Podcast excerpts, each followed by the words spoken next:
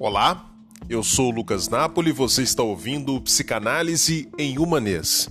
Neste podcast conversaremos sobre temas ligados à subjetividade, saúde emocional e relações humanas a partir de um olhar psicanalítico. Para você que não me conhece, eu sou psicólogo, psicanalista e professor. Atuo há mais de 10 anos como psicólogo clínico e tenho doutorado em psicologia clínica pela PUC Rio. Se você quiser conhecer um pouco do trabalho que desenvolvo há mais de uma década na internet, acesse meu site lucasnapoli.com e meus perfis no Facebook e no Instagram. É só procurar por Lucas Napoli Psicanalista, tudo junto. Então, sem mais delongas, vamos para o episódio de hoje.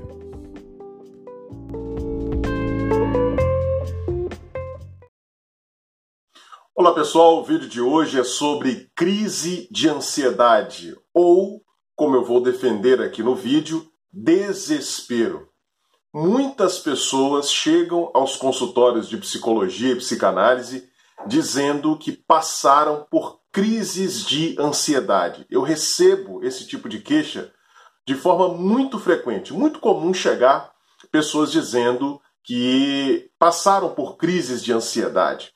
Mas será que se trata de crises de ansiedade de fato?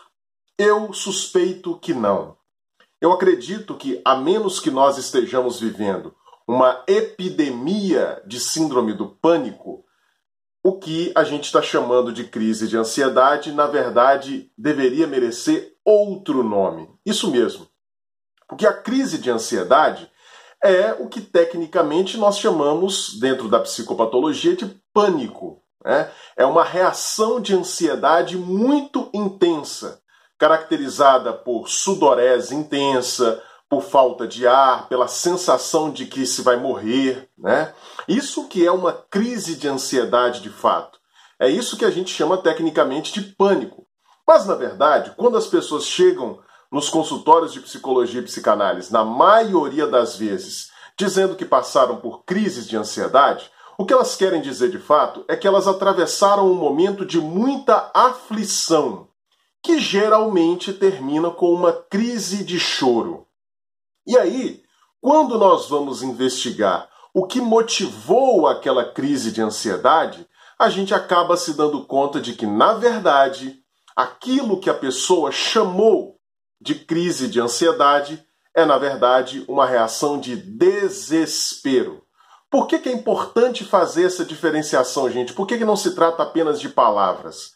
Porque quando eu utilizo o termo crise de ansiedade, eu estou medicalizando uma reação que a gente não pode dizer que é uma reação saudável necessariamente, mas não é algo que faz parte do domínio da psicopatologia. Medicalizar significa isso. Quando eu medicalizo algo, eu passo a tratar uma, de, uma determinada questão que é de ordem social, comportamental, que não tem necessariamente a ver com um problema de saúde, eu passo a tratar aquilo como um problema de saúde que merece uma intervenção terapêutica, o que nem sempre é necessário. A gente vai ver ao longo desse vídeo que para tratar o desespero nem sempre é necessário uma intervenção médica ou psicológica. Mas para isso, para a gente conseguir pensar dessa forma, a gente precisa primeiro fazer essa diferenciação. Crise de ansiedade e desespero. Na grande maioria das vezes, o que as pessoas comumente chamam de crise de ansiedade é apenas desespero. Agora vamos falar sobre o desespero. O que é o desespero? O desespero é uma reação que nós temos quando nós estamos diante de uma situação que não tem solução ou que a solução não é aquela que a gente gostaria e a gente então não aceita essa realidade.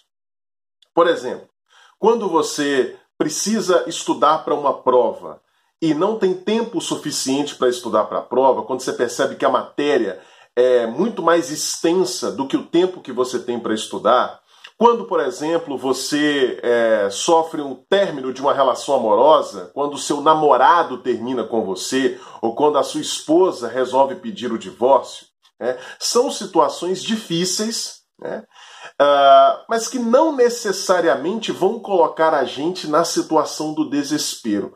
Quando é que a gente entra no desespero? Quando a gente não consegue aceitar essa realidade.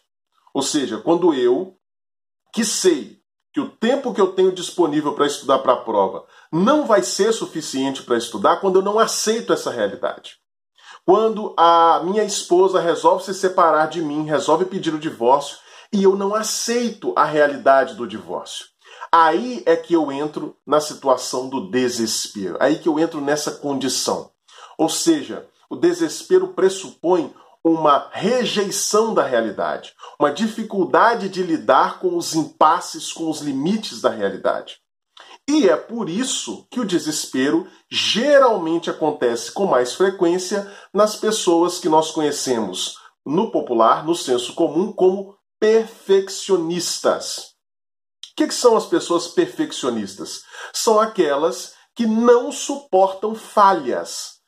Elas não suportam reconhecer que não atingiram o resultado de excelência elas se cobram a terem um resultado de excelência em todos os domínios da vida. Elas não aceitam tirar um 9, um 9,5. Sempre tem que ser 10. Essas são as pessoas perfeccionistas. E essas pessoas, portanto, estão mais vulneráveis ao desespero. Por quê? Porque elas tratam todas as dimensões da vida como um caso de vida ou morte. Isso mesmo. Todas as vezes que elas atravessam um problema, alguma limitação, algum impasse que vai impedir que elas alcancem a perfeição desejada, elas passam a tratar aquilo como um problema de vida ou morte. Então, por exemplo, se eu não tenho tempo para estudar para a prova que eu vou fazer, eu não tenho tempo suficiente para estudar para a prova toda, né, como eu gostaria de ter, e se eu sou uma pessoa perfeccionista, eu não aceito essa realidade. Porque eu quero sempre tirar 10 em todas as provas, eu quero fechar todas as provas. Então eu sei que se eu não conseguir estudar o suficiente, eu não vou ter chances de tirar 10 na prova. Então eu vou lá e me desespero. Eu fico desesperado, eu começo a ficar aflito, eu começo a ter crises de choro, eu começo a me desesperar. Mas o que está acontecendo aqui? Qual que é o problema aqui? O problema é que o perfeccionista ele perdeu o senso das proporções. Esse é o problema do perfeccionista. Ele vive escravizado pela imagem idealizada que ele tem de si mesmo, então ele perde o senso das proporções. Ele não sabe mais diferenciar o que, que vale a pena e o que, que não vale, o que, que é importante e o que, que é secundário. Então ele começa a achar que o fato de não poder estudar o suficiente para uma prova, que provavelmente vai fazer com que ele tire aí um 6 ou 7 na prova em vez de 10, é um problema de vida ou morte. Ele sente como se ele fosse perder a própria alma. O desespero, enquanto possibilidade humana, ele existe exatamente para esse momento, para o momento em que a sua alma está em jogo, para o momento em que o seu destino está em jogo, e não para um, uma prova simplesmente que você não vai dar conta de estudar. É, quando a gente pega, por exemplo, aquele livro O Desespero Humano de Soren Kierkegaard, aquele filósofo dinamarquês, né? o que, que, o, que, que o Kierkegaard está tratando ali no livro Desespero Humano? Ele está tratando de verdadeiramente questões de vida ou morte. Ele está tratando do destino da alma. Ele não está tratando de questões tão comezinhas, tão pequenas quanto uma prova, quanto um término de um relacionamento. Então, qual é o problema do perfeccionista? Por que, que ele é tão vulnerável às crises de ansiedade, ao desespero? É porque ele perdeu o senso das proporções. Então ele começa a tratar o término de um relacionamento como uma questão absurda, como se fosse, como se o destino da vida dele estivesse ali contido no relacionamento. Isso, gente, obviamente é a perda do senso das proporções. A sua vida vale muito mais do que um relacionamento. A sua vida vale muito mais do que a porcaria de uma prova. A sua vida vale muito mais do que a, uma faculdade, pelo amor de Deus. Isso é óbvio. Mas o perfeccionista ele não consegue entender isso. Ele acha que se ele falhar num relatório de trabalho, se ele for mandado embora do emprego, isso vai implicar na perda da vida dele. E aí então ele se desespera. Então, qual que é a prevenção para as, os momentos de desespero que a gente está nesse mundo medicalizado chamando de crise de ansiedade. A prevenção é instaurar, devolver à própria alma o senso das proporções. Entender o que, que verdadeiramente vale a pena na vida. Entender que a vida é muito maior do que essas coisinhas pequenininhas, muito maior do que trabalho, muito maior do que faculdade, muito maior do que relacionamento. Enquanto a gente não conseguir reinstaurar o senso das proporções, a gente vai continuar ficando vulnerável a momentos de desespero. E o perfeccionista é o ápice disso. Porque o perfeccionista, ele não aceita outro resultado que não seja a excelência. Então, se você gostou desse vídeo, clica aqui no gostei, tanto no Facebook, no Instagram, no YouTube. Se inscreva no meu canal aqui no YouTube, siga-me nas redes sociais e, por favor, se esse vídeo foi importante para você, você vai fazer o seguinte: você vai compartilhar com outras pessoas que precisam ouvir isso. Você vai mandar no WhatsApp, você vai mandar no, no direct do Instagram, você vai mandar é, no Facebook, você vai compartilhar esse vídeo. Porque informação psicológica de qualidade não é comum na internet, você precisa compartilhar isso. Beleza? Se você ainda não adquiriu o meu e-book, o link para comprá-lo vai estar aqui na descrição e a gente se encontra então no próximo vídeo. Grande abraço.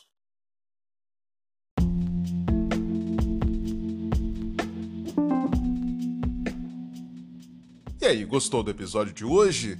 Do Psicanálise em Humanês. Se você gostou, não deixe de assinar esse podcast na sua plataforma preferida para que você não perca os próximos episódios que serão lançados. Se você quiser enviar uma mensagem com crítica, sugestão, algum comentário, você pode enviar para o e-mail lucasnapolipsicanalista@gmail.com. Beleza? Então eu aguardo você no próximo episódio de Psicanálise em Humanês.